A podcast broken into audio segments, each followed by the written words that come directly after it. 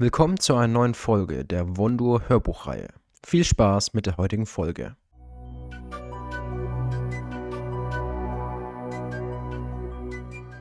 Wirbelnde Klingen.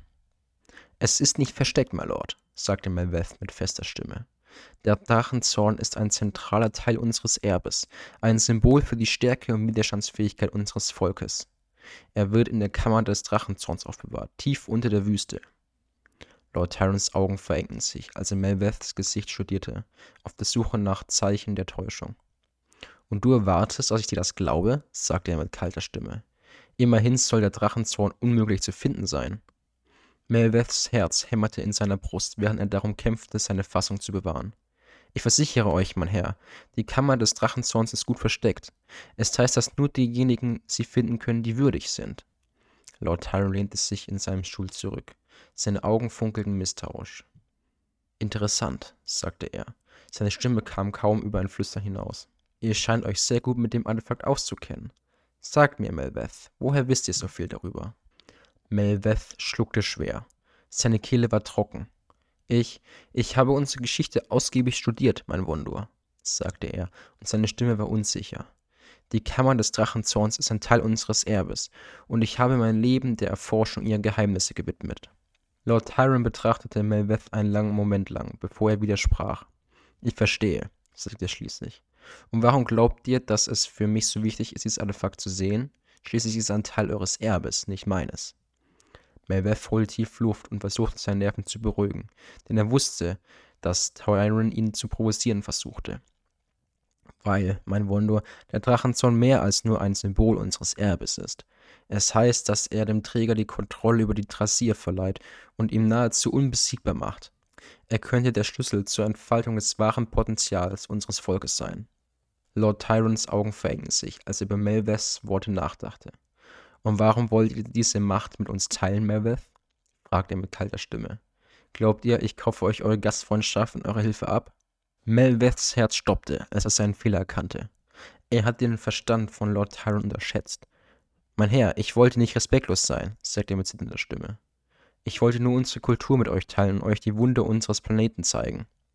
Lord Tyron erhob sich von seinem Platz, seine Augen brannten vor Zorn. Du wagst es, mich zu belügen, Melbeth? sagte er mit tiefer und gefährlicher Stimme. Du glaubst, du kannst deine wahren Absichten von mir verbergen? Melveths Gesicht wurde blass, als er merkte, dass er entdeckt worden war.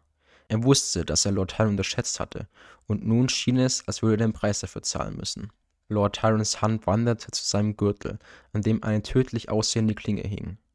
Mit einer langsamen, bedächtigen Bewegung zog er sie aus der Scheide, und der kalte Stahl schimmerte im schwachen Licht. Melveths Herz raste, als er die Waffe sah. Lord Tyron machte einen Schritt auf Melveth zu. Seine Augen brannten vor Wut. Ihr seid ein Narr, Melveth, sagte er mit kalter, bedrohlicher Stimme. Ihr glaubt, ihr könnt euch mir in den Weg stellen? Denkt ihr, ihr könnt mir den Drachenzorn vorenthalten? Melveth blieb standhaft. Sein Körper war angespannt, als er sich auf den Kampf vorbereitete. Er wusste, dass Lord Tyron den Drachenzorn nicht überlassen konnte. Er war zu wichtig für ihn, zu sehr ein Teil seiner Geschichte. Nein, my Lord, sagte Melveth mit zitternder Stimme. Ich kann nicht zulassen, dass ihr den Drachenzorn an euch reißt. Er gehört uns, wir müssen ihn beschützen, wir müssen ihn sicher verwahren. Lord Tyron lachte, ein kalter, grausamer Laut, der durch die Kammer hallte. Beschützen, sagst du, spottete er. Vor wem bitteschön? Vor dem Hohen Rat, der uns Wunder voranbringen will? Vor denen, die es für unsere Macht nutzen wollen, anstatt es wie ein kostbares Juwel zu verstecken? Melveth spürte, wie seine Wut in ihm aufstieg. Er genoss es und ließ sich von ihr durchströmen. Ihr missversteht das, mein Wundur, sagte Melveth, und seine Stimme bebte vor Wut. Wir verstecken den Drachenzorn nicht aus Angst oder Misstrauen. Wir halten ihn verborgen, weil er ein Heiligtum ist, eine Reliquie, die für die Stärke und Widerstandsfähigkeit unseres Volkes steht. Lord Tyron trat näher an Melveth heran. Seine Augen brannten vor Entschlossenheit. Und was wäre, wenn ich euch sagen würde, dass der Hohe Rat das Potenzial dieses Artefakts kennt?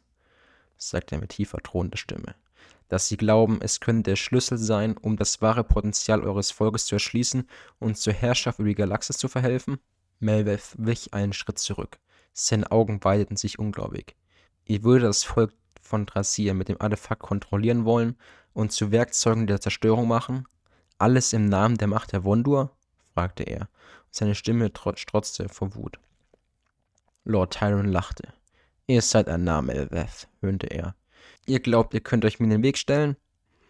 Melveths Hände wanderten zu seinen Krüäxten an seinen Gürteln, als er sich auf den Kampf vorbereitete. Ja, das denke ich, knurrte er, und seine stillende Maske glitzerte im schwachen Licht. Lord Tyron stürzte sich ohne Vorwarnung nach vorn. Seine Klingeln blitzten im schwachen Licht, als er auf Melveths Brust zielte. Der Trassier wich zurück, wich dem Schlag nur knapp aus und schwang seine Äxte in einem weiten Bogen. Lord Tyron duckte sich unter Melveths Äxten. Seine Bewegungen waren schnell und präzise. Er richtete sich wieder auf. Seine Klinge blitzte im schwachen Licht auf, als er auf Melveths Kopf zielte. Dieser wich im letzten Moment aus und konnte gerade noch der Klinge entgehen, die an der Stelle seines Kopfes durch die Luft schnitt. Er schwang seine Äxte erneut. Diesmal zielte er auf die Beine von Lord Tyron. Lord Tyron sprang zurück, wich nur knapp den Äxten aus, die durch die Luft pfiffen. Er landete auf dem Boden. Sein Blick war auf Melveth gerichtet. Ihr seid ein geschickter Krieger, Dracia, sagte er mit tiefer und respektvoller Stimme. Aber ihr seid kein Gegner für mich. Melveth grunzte, als er einen weiteren Schlag von Lord Tyrons Klinge abwehrte. Er schwang seine Äxte erneut und zielte diesmal auf Lord Tyrons Schwertarm. Er parierte den Schlag mit seinem Schwert. Das Klirren des Krühstahls hallte durch den Raum. Er stürzte sich wieder nach vorn und zielte mit seiner Klinge auf Melveths Brust. Melveth stöhnte, als er Lord Tyrons Klinge mit seinen Äxten abwehrte. Die Wucht des Schlags ließ seinen Arm vibrieren. Er schwang die andere Axt in einem weiten Bogen, in der Hoffnung, Lord Tyron zu überrumpeln. Doch dieser wich dem Schwung von Melveths Axt aus, aber er spürte den Wind der Klinge auf seiner Haut. Er kniff die Augen zusammen und konzentrierte seine Energie auf den Kampf. Plötzlich schlug eine Welle telekinetischer Kraft auf Melveth ein. Er prallte gegen die Mauer und rang nach Luft. Melveth stöhnte auf, als er sich auf die Beine zwang, wobei seine Äxte auf dem Boden klapperten. Er starrte Lord Tyron an, der vor ihm stand und einen triumphierenden Gesichtsausdruck hatte. Glaubt ihr immer noch, ihr könnt mich aufhalten? höhnte Lord Tyron, und seine Stimme hallte durch die Kammer. Er hob sein Schwert, dessen Klinge im schwachen Licht schimmerte. Ihr habt keine Ahnung, wozu ich fähig bin.